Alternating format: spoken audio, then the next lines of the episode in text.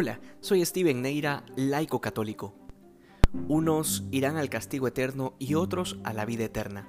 Así es como termina el Evangelio de hoy y el tema central es el juicio de nuestras obras. En la gran mayoría de denominaciones protestantes, a raíz de la interpretación equivocada de Martín Lutero, se cree que la salvación se da solamente por la fe, es decir, que basta con creer en Cristo para ser salvo y heredar la vida eterna, indistintamente de nuestras obras o de nuestros pecados. Sin embargo, el Evangelio de hoy nos enseña algo totalmente distinto. Jesús, a través de una explicación bastante gráfica sobre el rey que vendrá a separar a las ovejas y a los cabritos a la derecha y a la izquierda, nos explica que la condenación o la salvación del alma se juzgará en el último día por Dios, poniendo especial atención a nuestras obras, particularmente a la virtud de la caridad. De cuánto practicamos las obras de misericordia, de dar de comer al hambriento, de dar de beber al sediento, de vestir al desnudo o visitar al preso. Y esto es algo que se puede leer explícitamente en cualquier Biblia, de manera que no es ni siquiera una interpretación, porque San Mateo nos lo deja en su Evangelio con mucha claridad. Pues bien, siendo que esta es la doctrina cristiana y no otra, la siguiente cuestión es si nosotros en verdad estamos respondiendo a esta exigencia de la caridad por la cual seremos juzgados en el último día.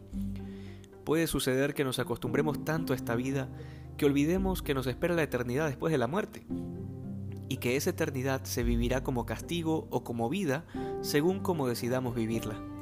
Y sobre esto es inevitable dedicarle unos segundos al tema de la condenación. A muchos les cuesta meditar sobre este tema porque consideran que Dios, siendo tan bueno, no podría condenar a nadie al infierno. Y la realidad es que el infierno, me parece, lo he dicho en otras ocasiones, no es otra cosa que un acto de misericordia de parte de Dios.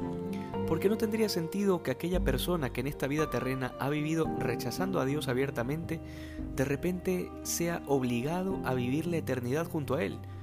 Lejos de ser un Dios de amor, ese sería un Dios cruel, un tirano que obliga a sus criaturas a estar junto a Él incluso aunque no quieran. La realidad la conocemos muy bien. Dios nos quiere libres y por tanto nos presenta la verdad cristiana. Sin embargo, siempre podemos rechazarlo, siempre podremos decir no. No me interesa, no quiero seguirte, no quiero salvarme, no quiero ser feliz de acuerdo a tu plan, sino de acuerdo al mío.